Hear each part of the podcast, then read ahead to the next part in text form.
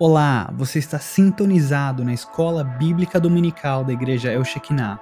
Esperamos que a aula de hoje te inspire, aumente a sua fé e te dê perspectiva para ver o mover de Deus em sua vida. Tenha uma ótima aula.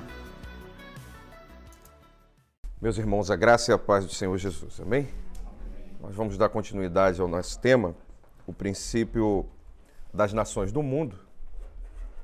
Nós já falamos sobre os filhos de Jafé, já falamos sobre é, os filhos de Cã, falamos dos filhos de Cã via é, Cush, via Mizraim, que foi a semana passada, né? Nós falamos sobre os egípcios, que são diretamente descendentes de Mizraim, descendente de Cã via Mizraim, e os filisteus, que é um subpovo que desenvolveu dentro do Egito e depois se tornou uma grande nação. Nós vamos hoje continuar falando sobre os filhos de Cã, mas nós vamos falar sobre Et e iremos falar também sobre Canaã, ok?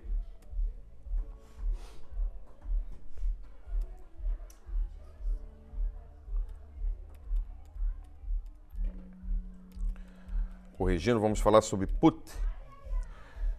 Put é o terceiro filho de Cão e povoou a Líbia.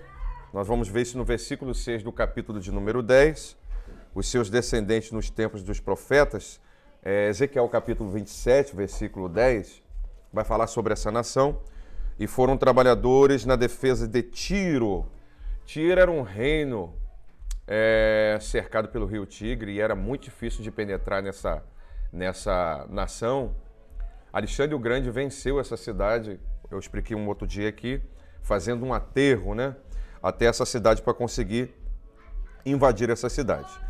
Mas antes de nós falarmos sobre este assunto, eu quero aqui trazer uma reflexão bíblica. A nossa escola dominical, a partir de hoje, nós iremos começá-la com uma reflexão bíblica para a família, ok? Deus tem tocado ao meu coração para falar sobre isso. E durante a escola dominical, todo domingo, nós vamos começar com uma reflexão bíblica. Nossa reflexão: a quem a si mesmo se humilhar será exaltado. Tá? Então, Hoje eu quero falar sobre o caminho da humildade. O que, que significa isso? A confissão é um caminho mais rápido para a humildade. Então, a primeira coisa, para que nós conheçamos. Ai, como eu queria que alguém fechasse essa porta, gente. Para que nós comecemos a alcançar a humildade, o primeiro caminho é a confissão, tá?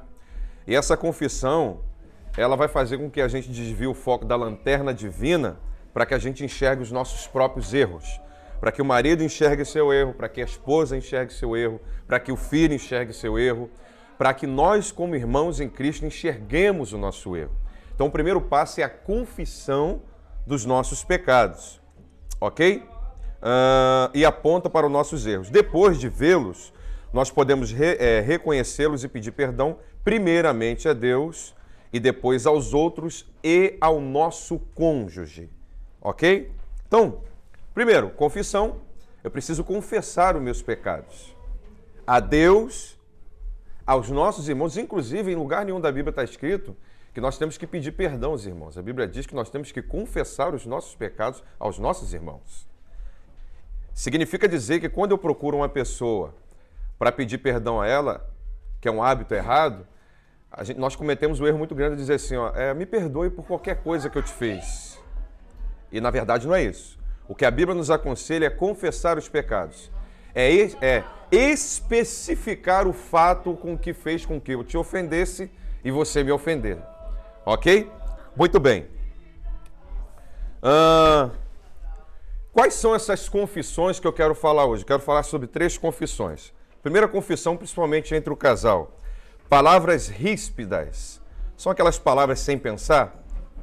E essas palavras, elas marcam mais a mulher do que o próprio homem. Tá?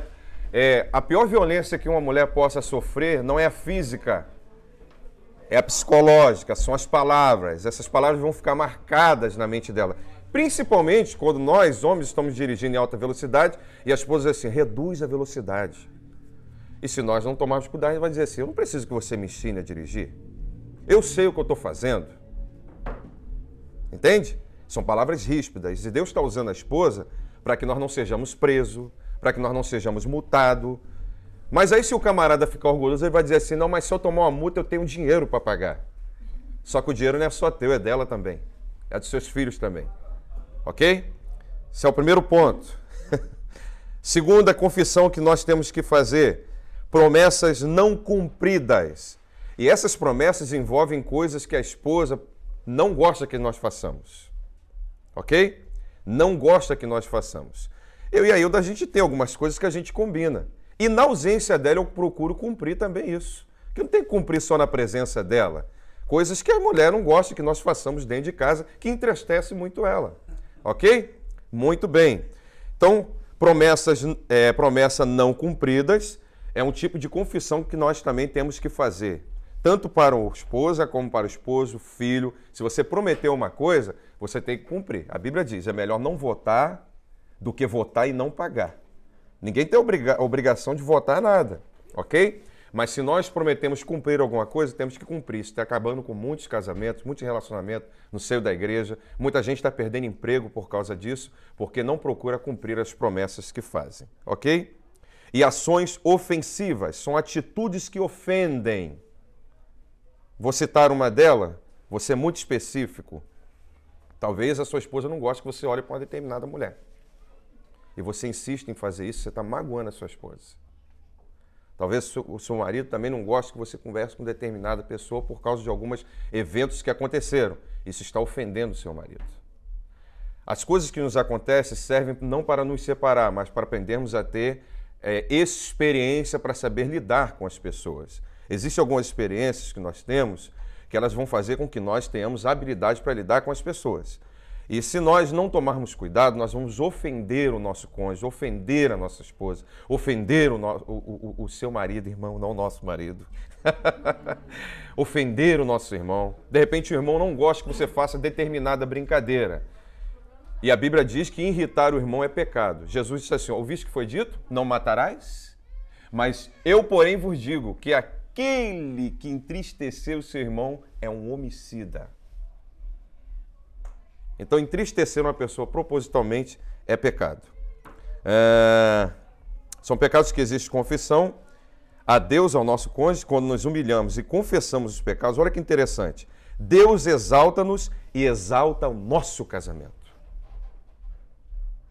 Exalta o nosso casamento. Amém? Procure confessar. Olha, cria uma cumplicidade entre vocês, casados a ponto, marido, se você estiver sendo perseguido por uma mulher, se você tiver cumplicidade com a sua esposa, você vai conversar isso com ela. E vocês juntos vão saber como se livrar dessa situação. Se você deixar o orgulho entrar, essa mulher vai ficar te perturbando, você vai cair e vai ficar ruim para vocês. Ok? Ninguém fala nada, gente. Ok? Então, temos que ter essa cumplicidade de sentar com a esposa, tem uma coisa que me está me perturbando, eu quero que você me ajude a me livrar disso.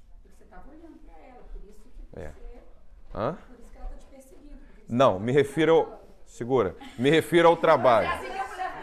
Não, não. Existem questões que não, não dependem. Por exemplo, é, eu não sou lá um Dom Juan. Eu não sou nenhum Dom Juan de la Marca. Ok? Eu tenho certeza que vocês lembraram daquela música do. Na, lá da, daquele, daquela, daquele filmezinho. Tal.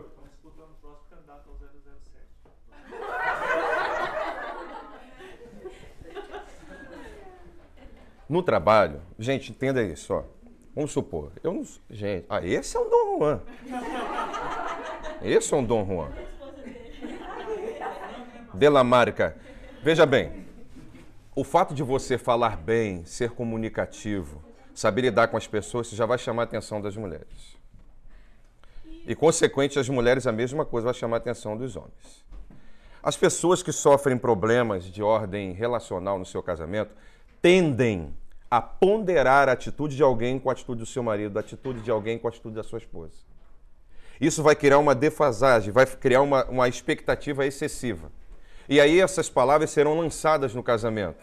Mas nessa manhã, elas estão sendo recolhidas, porque nós vamos aplicar isso aqui na nossa vida, vamos fechar a porta do, dia, do diabo em nosso casamento. No seu trabalho vai acontecer isso também. Se você é habilidoso, você não precisa ser bonito, que Dalila quer é só te tirar a trança. Você pode ver que minha trança já foi tirada. Mas foi a Hilda que tirou. Ok? Deus exalta, nos exalta o nosso casamento. O casamento ele começa a ser uma referência para as pessoas. Quando nos prostramos diante de Deus, Ele nos levanta, perdoa, purifica e abençoa. Perdão, purificação e bênção. Sua família vai decolar hoje aqui. Do quebrantamento vem a força de caráter. Seu caráter é fortalecido, porque quando você se quebranta perante o Senhor. E uma coisa, um conselho: quando seu marido vier lhe pedir perdão, sua esposa vier lhe pedir perdão, jogue o orgulho por terra. Porque quem vai ganhar é a sua família e quem perde é o diabo. Ok? Eu não vou dizer que eu não sei porque eu estou dizendo, porque eu sei porque eu estou dizendo isso. Nós rejeitamos qualquer proposta do diabo contra as nossas famílias, pastores. Nós seremos uma família mais forte do que nós somos. A maior estatística de separação e escândalos está entre os casais cristãos. Maior nível de separação. Mas nós vamos reduzir isso porque a nossa igreja está sendo alcançada pela palavra do Senhor. Amém? Do reconhecimento de nossa inaptidão vem a verdade. Sabe o que é isso? É deixar claro que nós não temos condição de ser fiéis, a menos que contemos com a ajuda de Deus. Então, Jesus no casamento e você revela a verdade. A aptidão centrada em Deus, ok? Dissecando esta pauta, nós iremos agora entrar na nossa aula. E a nossa aula de hoje, nós vamos dar continuidade nós vamos dar continuidade. Aos eventos das nações, ok? E hoje nós iremos falar sobre Put e Cana. São os últimos filhos de, de Cã. E aí, na semana que vem, nós iremos falar sobre a o surgimento da nação hebraica. Aí a pastora Gostando, a pastora. Nação hebraica. Nós iremos falar sobre o surgimento das nações. Eu não estou falando sobre todos os descendentes de Sem. Nós iremos falar especificamente da nação hebraica. Ok? Put foi o terceiro filho de Cão, povoou a Líbia, versículo 6 do capítulo 10 de Gênesis, os seus descendentes nos tempos dos profetas, está né? Tá em Ezequiel capítulo 27, versículo 10 foram trabalhadores na defesa de Tiro, ou seja, era, um, era um, um grupo específico em trabalhar em linha de frente. Eles eram especialistas em defender reinos. E o reino de Tiro se fortaleceu muito com essa nação, mas caiu pela estratégia de guerra de Alexandre o Grande. Um jovem guerreiro, mas muito inteligente, muito organizado. Qualquer povo que tem uma força administrativa vence qualquer peleja, qualquer oposição. Porque a administração, volto a dizer, ela trai os compromissados e põe para fora os oportunistas.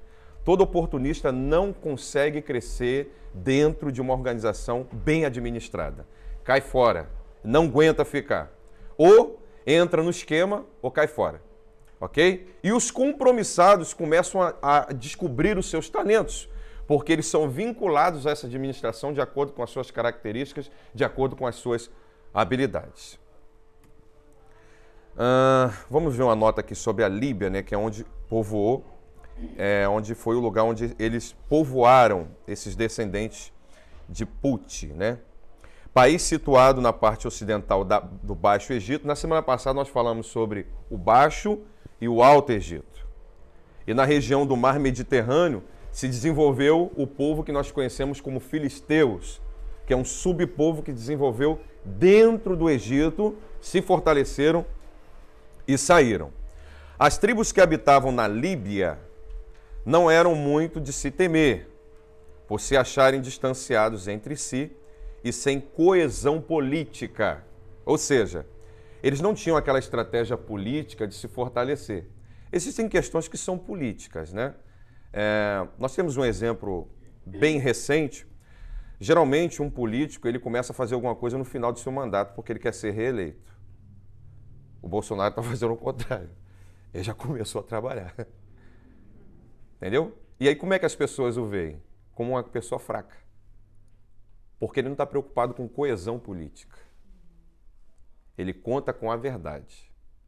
E esse povo aqui da Líbia ele vai ter uma importância muito grande no tempo da guerra de Gog e Magog. Nós vamos aprender sobre isso. Que geralmente um povo que não tem muita coesão política, ele é visto como um povo frágil. A gente não teme muito ele. Como as pessoas sempre disseram, ó, gente, estou fazendo campanha não, estou apenas usando um exemplo, né?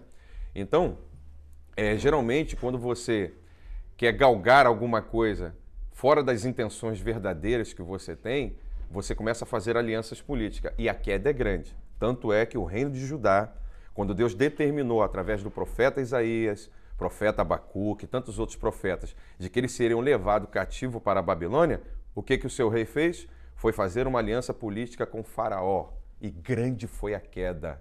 Ele estava dizendo que Faraó era maior do que Deus. Ninguém é maior do que Deus. Ele dá vida e tira vida. Ele põe reino e tira reino. É Ele que levanta, é Ele que abate, mas é Ele que exalta. E não há ninguém na terra, no céu, debaixo da terra, que consegue impedir os intentos do eterno Deus, o grande Hashem, o Todo-Poderoso.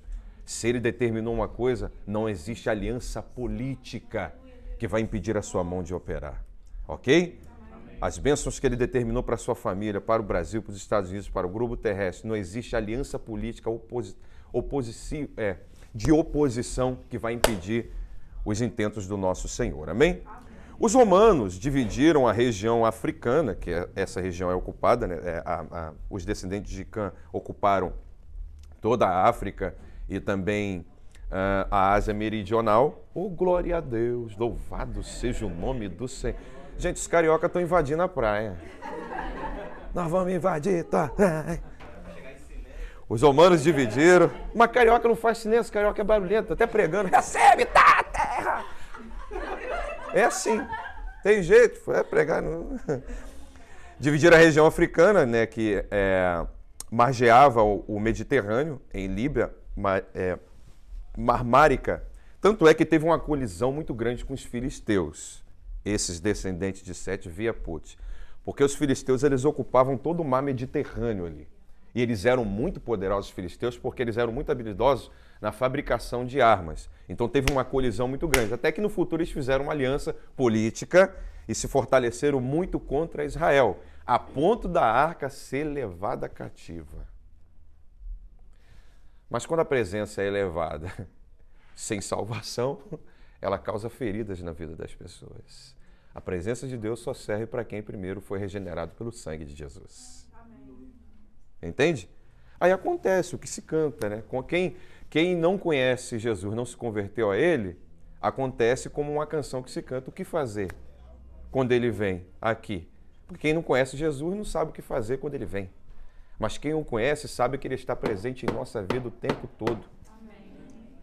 Você é templo do Espírito Santo e onde você estiver, a presença de Deus ali está. Porque você é casa de Deus, você é morada do Altíssimo. Ah, ao Oriente da Lívia, Cirenaica ou Tentápolis ao ocidente.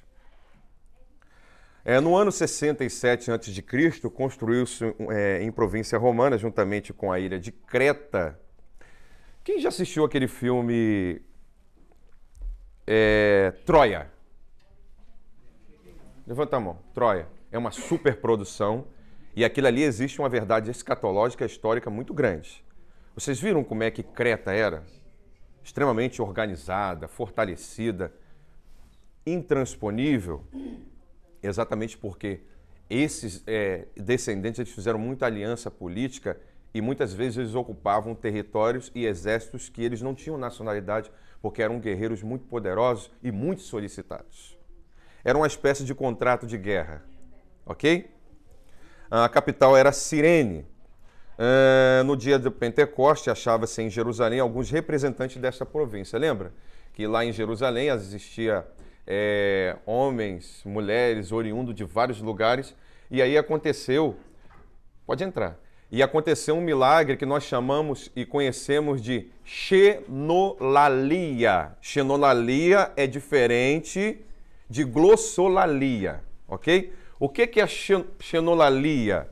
A xenolalia é você falar um idioma existente, porém desconhecido para você. Por exemplo, eu não sei falar inglês, mas Deus precisa comunicar uma mensagem a alguém que fala e entende inglês. O Espírito Santo me capacita a falar no idioma dele. Isso chama-se xenolalia. E foi o que aconteceu no dia de Pentecostes.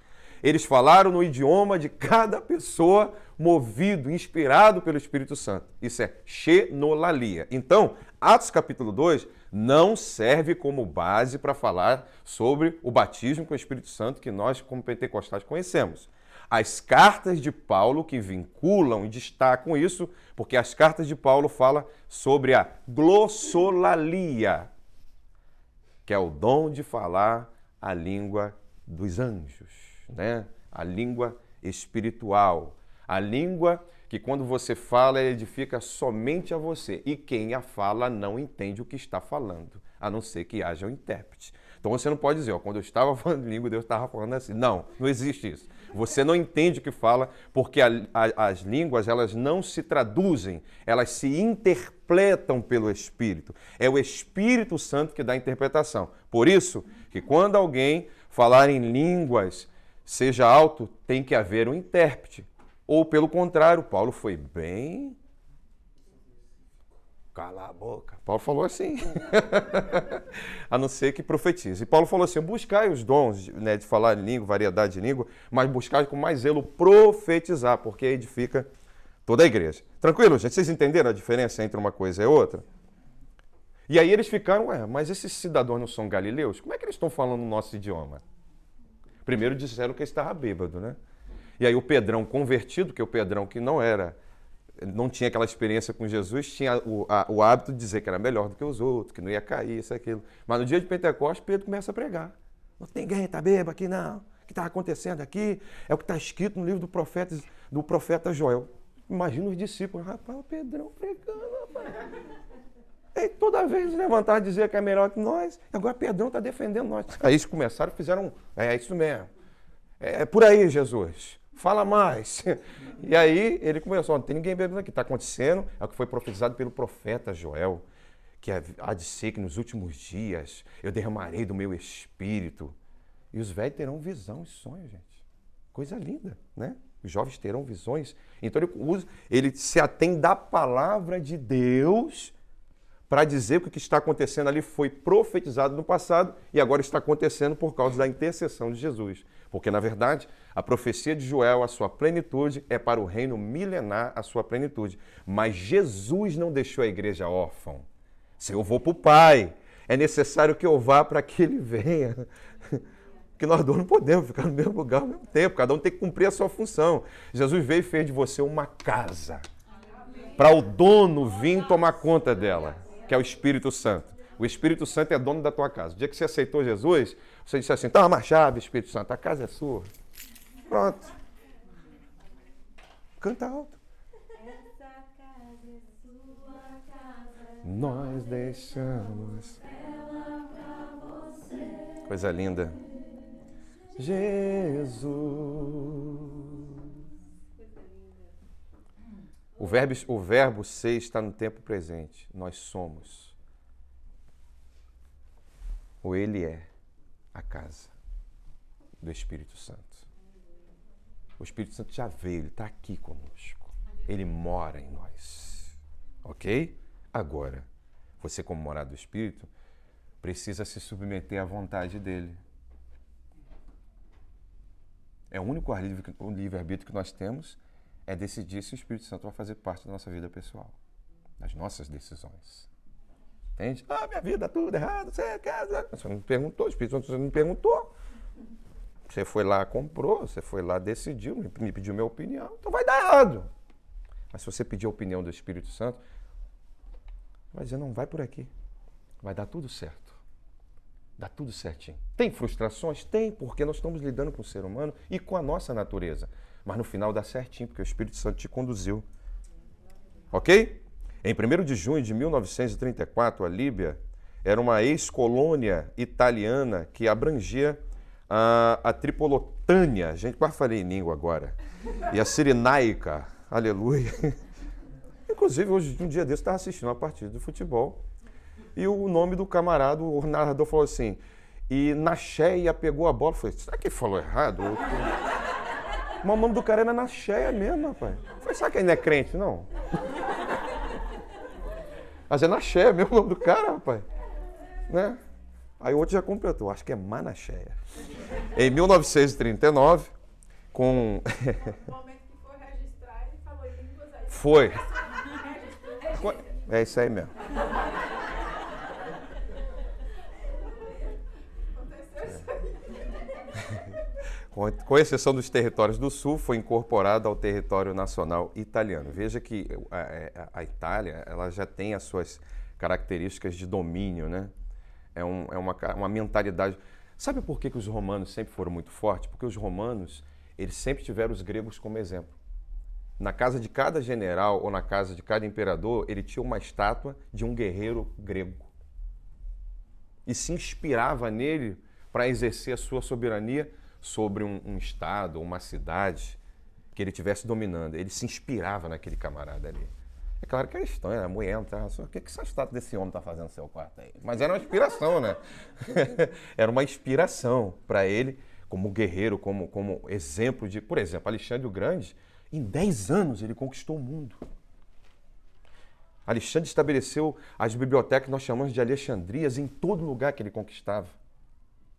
E Alexandre fez um favor para nós, foi ele o responsável pela tradução que nós chamamos de Septuaginta, contratou 70 anciãos judeus para traduzir o Antigo Testamento para o grego koiné, e é a tradução que nós temos como fonte para hoje. Então Alexandre cooperou também para a história bíblica que chegou ao nosso tempo, porque Deus usa as coisas loucas para confundir as sábias. Ok? Durante a Segunda Guerra Mundial, tornou-se campo de batalha entre os. Estou falando da Líbia, tá, gente?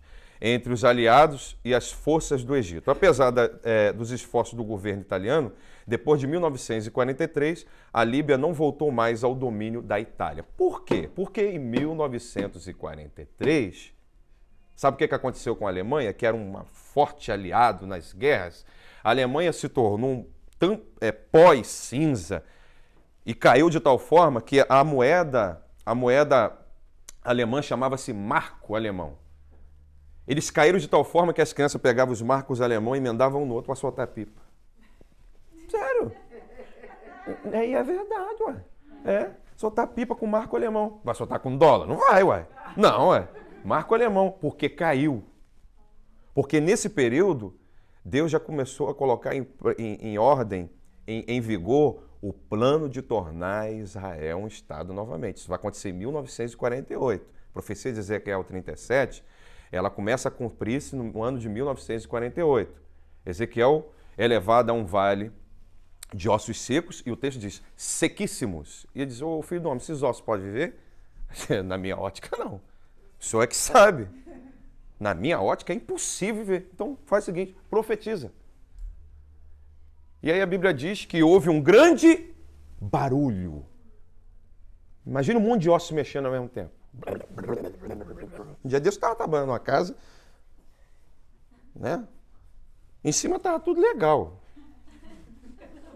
Aí eu tinha que mexer lá no, no- no- quadro elétrico, né? No brick, lá no, lá no, basement. Aí quando eu abri a porta, eu vi aquele barulho assim. Ah! Falei, Jesus. O não consegui nem falar o sangue. O sangue. O sangue. O sangue. Quando abri a porta, aí comecei a catar o interruptor. Quando eu acendi o interruptor, gente, mas era um monte de caveira. Eu falei, que é isso, gente? Ah, o cara falou, isso o quê? Isso não faz mal, não. Eu falei, realmente não faz mal. Eu tô com medo de quê? Mas é a questão cultural, né? Agora você imagine um exército de ossos. Tudo se movimentando ao mesmo tempo. Houve um grande barulho. Em 1947 para 1948, houve um grande barulho na terra. Todo mundo só se falava numa coisa: Israel precisa voltar a ser um Estado. A profecia começou a se cumprir. E aí, judeus espalhados pelo mundo todo começaram, através da determinação e o voto Minerva de Oswaldo Aran, brasileiro, modéstia à parte. Por isso que o primeiro-ministro lá, é, por isso que o primeiro-ministro lá de Jerusalém está investindo no Nordeste brasileiro. Deus não fica devendo nada para ninguém. E aí, todos os judeus espalhados no mundo todo começaram a ir para Israel. Conforme a profecia, cada osso se juntando no seu. Profecia de Ezequiel 37. E aí começou a surgir pele, nervo, mas está faltando só uma coisa: o Espírito. Sabe quando é que o Espírito vai vir? Quando Jesus vier na sua glória e eles dizerem assim: Ele é aquele que os nossos pais transpassaram e vão se converter a Ele. Jerusalém será o centro do reino perfeito, justo de Jesus. Miqueias capítulo 4 diz assim: Então muitos povos dirão, irão e dirão: Vinde, subamos ao monte da casa do Senhor, porque ele vai nos reger com vara de justiça, com a espada de sua boca. Israel será o centro do reino de Jesus e todas as nações da terra se converterão a Jesus. Aí não haverá mais morte, não haverá mais nada disso, não haverá mais ladruagem, não vão roubar nossos impostos mais, não vai ter mais INPS, aquela fila enorme. Não vai ter mais isso. Ah, não, gente, estou nos Estados Unidos. Sai, sai de mim! Sai de mim, em nome de Jesus! Amém? A ONU decidiu conceder essa independência uh, à Líbia, certo, gente? E Idris El Senussi subiu ao trono em 1952. Idris El Senussi é uma palavra arcaica que significa posto pelo Deus justo. Pelo Deus justo. Significa dizer o seguinte: que há um propósito divino nessa independência. Toda independência sem propósito divino é pretexto para ação maligna. Mas toda independência com propósito divino é um propósito para grandes coisas no futuro. A profecia de Ezequiel, uh, na profecia de Ezequiel aparecem os de Put, né, que é os descendentes de Cã, via Put, seu filho, em Ezequiel capítulo de número 38, versículo 5, como parte do grande exército de Gog. E na, quando nós começarmos a falar sobre as profecias é, do Apocalipse, nós vamos falar muito sobre a guerra de Gog na terra de Magog. Magog vem de uma mesma raiz, são filhos de quem, gente? Lembram? são filhos de Jafé. Quem disse isso foi o Saulo de Tarso. Mas o nome dele é Paulo de Tarso mesmo. É. Você fica quieto aí, rapaz. Muito bem, vamos lá. Canaã! O que, que te lembra isso? Vem com Josué lutar em Jericó. Vamos lá. Foi o mais moço dos filhos de Canaã. Canaã é o filho mais moço. E deixa eu abrir um parênteses aqui. Esse Canaã é aquele que Noé tem uma visão profética sobre ele. Quando Cã vendo desde seu pai, o que, que Noé vai fazer? Maldito seja Canaã. A palavra não é para Cã, é para Canaã. Ok? Inclusive, os descendentes de Cã, principalmente os descendentes de Cã, eles ocupam toda a África. Então são os pretos, irmão. Mas é Canaã que recebe a maldição. Porque existe uma mitologia, né? um mito que diz que os negros são negros porque. Os preto. Essa palavra negro não existe. São amaldiçoados porque são filhos de Cã. E a gente tem que ler o texto com cuidado. A palavra maldita foi para Canaã. Então são os cananitas que receberam a maldição. São os heveus, nitineus, tudoeus, ok? Eles que recebem essa maldição, ok? E aí quando você olha lá para, por exemplo, para a Etiópia, a rainha Candace, mas aquela nação é uma nação que era e continua sendo muito rica. Então não existe a questão de maldição. As pessoas associam a cor da pele a uma maldição. E não existe isso na palavra de Deus. A maldição está ligada ao caráter e não à cor da pele. Por isso que eu discordo de cota para preto. Discordo. Isso é um retrocesso da educação. Eu discordo com bolsa A ou bolsa B. Não, querido. Se você levar uma bolsa de roupa ou de compra para um americano, ele vai mandar você voltar da porta. Eles não aceitam, isso é uma ofensa para eles. Eles entenderam que eles precisam superar as crises como família. Não é um orgulho, porque eles sabem como se levantar. Nós é que temos esse hábito de, de tudo vitimizar. Ai, coitado de mim, ai meu Deus, ninguém gosta de mim. Isso tem que sair da gente. Porque todos nós estamos debaixo de uma bênção divina. E você tem poder, você tem autoridade de Jesus para superar. Isso não quer dizer que você não pode levar uma bolsa de compra lá em casa, não, tá?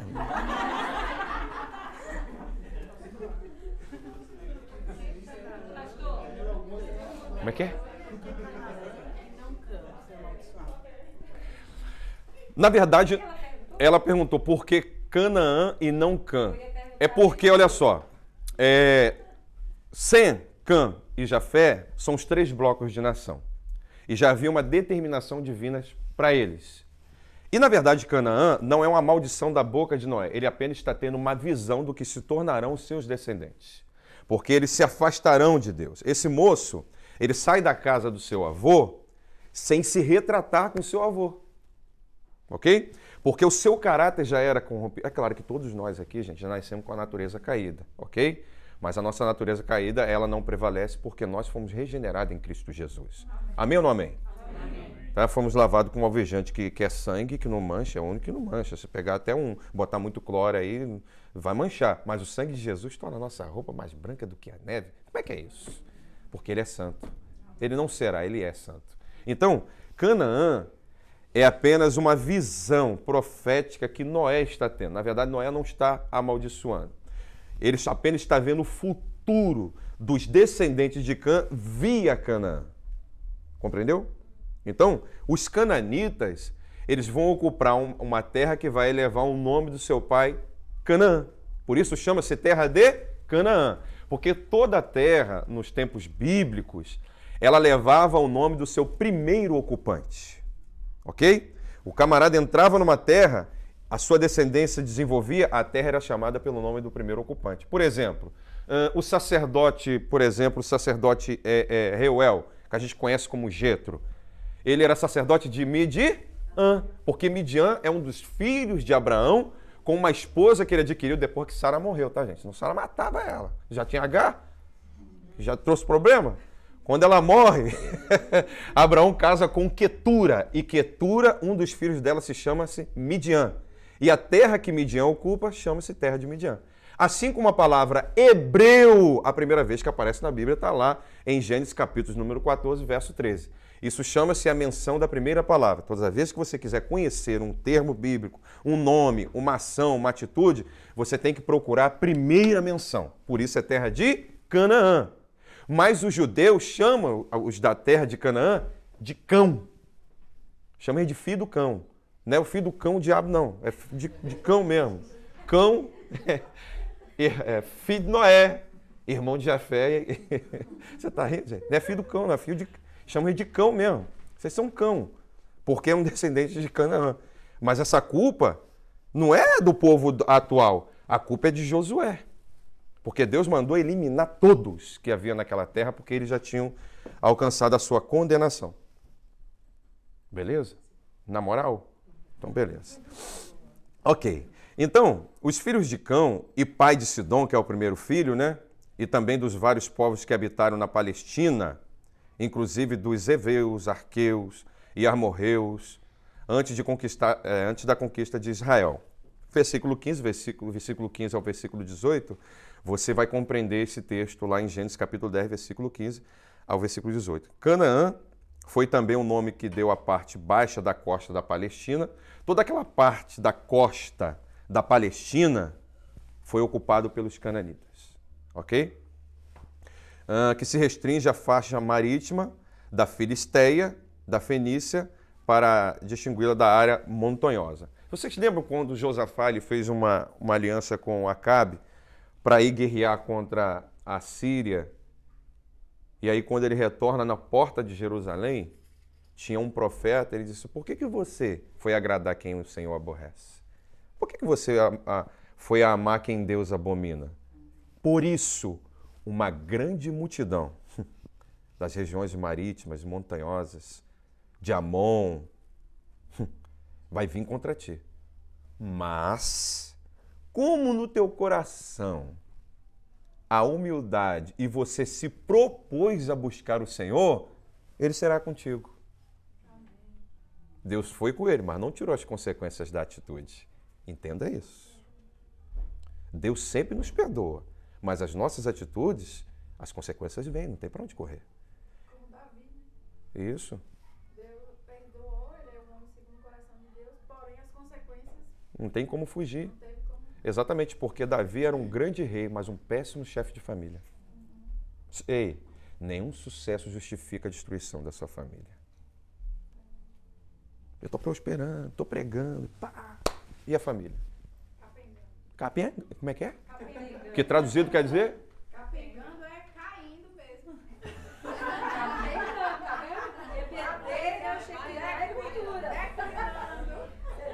Para de assistir TV Cultura, vem pra cá. Quem é, o- quem é você? Ah, você é baiana? Casado, casado comigo. Ah, baiana também? Ah, rapaz, você é a baiana. Baiana, irmão da baiana aqui. Ah, tá certo. É dela, né? Mas é igualzinho. Ele é o C de cabelo pequeno? Então tá bom. Muito bem.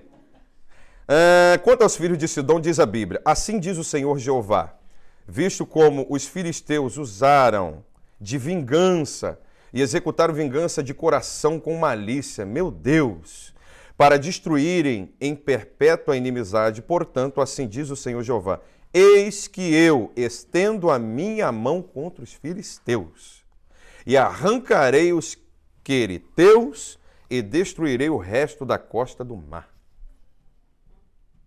O próprio Deus disse que vai estender a mão. Por quê? Eles executaram uma guerra por maldade. E Deus não tolera isso. Por exemplo, ah, Abner, que era o general de, de, de Saul, ele matou um irmão de Joabe, que se chamava-se. É... Ô, Jesus, o nome do pastor lá, do irmão do pastor Miquel, Jesus, lá do Brasil, mano. Misael! Abner matou Misael numa guerra. Mas Joabe matou Abner na covardia fora da guerra e Deus não tolerou isso. Deus não tolera isso, gente. Hein? E Davi não gostou também, não. E Davi. Jo- e vocês sabiam que Joabe era primo de Davi? Ele era filho. Hã? Ele era filho da irmã de Jessé. era primo de Davi. Jessé tinha uma irmã. Tinha uma irmãzinha, gente boa lá, que fundou um, um general. Você tá rindo? Por causa do dia que vem para destruir todos os filisteus, para eh, cortar de Tiro e Sido todo o resto que os socorre. Os filisteus eram o seguinte: quando eles queriam uma conveniência, eles se uniam. Entendeu? Mas quando o bicho pegava, eles vazavam. Satanás é do mesmo jeito. Mesmo jeito. Escute isso aqui, ó. O erro não se apresenta com a sua verdade nua e crua, mas se veste de elegância para tornar a, ver- a mentira mais verdadeira do que a própria verdade. Vocês entendem isso? Assim mesmo. Filosofou. Não dá pra repetir, não, mas. É isso mesmo. Podcast, né? A mentira. Não, falei o erro, né? O erro não se apresenta com a sua verdade nua e crua, antes se veste de gentileza para tornar a mentira mais verdadeira do que a própria verdade.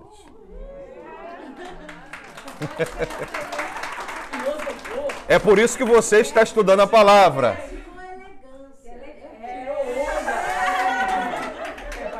Não quer fechar, gente, ó. Vamos lá. Vamos lá, gente. Porque Gaza será desamparada. Gente, qual é a maior batalha que existe lá na Palestina? Na faixa de? Gaza. Então, porque Deus está cortando, está limpando. Aquilo ali é uma guerra com permissão divina, cujo propósito é criar um cenário para a construção do templo, o povo ficar tudo feliz, oferecer sacrifício, aí a guerra de Gog e Magog vai destruir esse templo, e o povo ah, vai ficar chorando, ah, o nosso templo, porque Israel valoriza templo, terra, templo, terra e Torá. A única coisa que eles têm agora é só a terra, com apenas um terço, não tem toda a terra, só tem um terço da terra, e tem a Torá, tem a Torá, ok?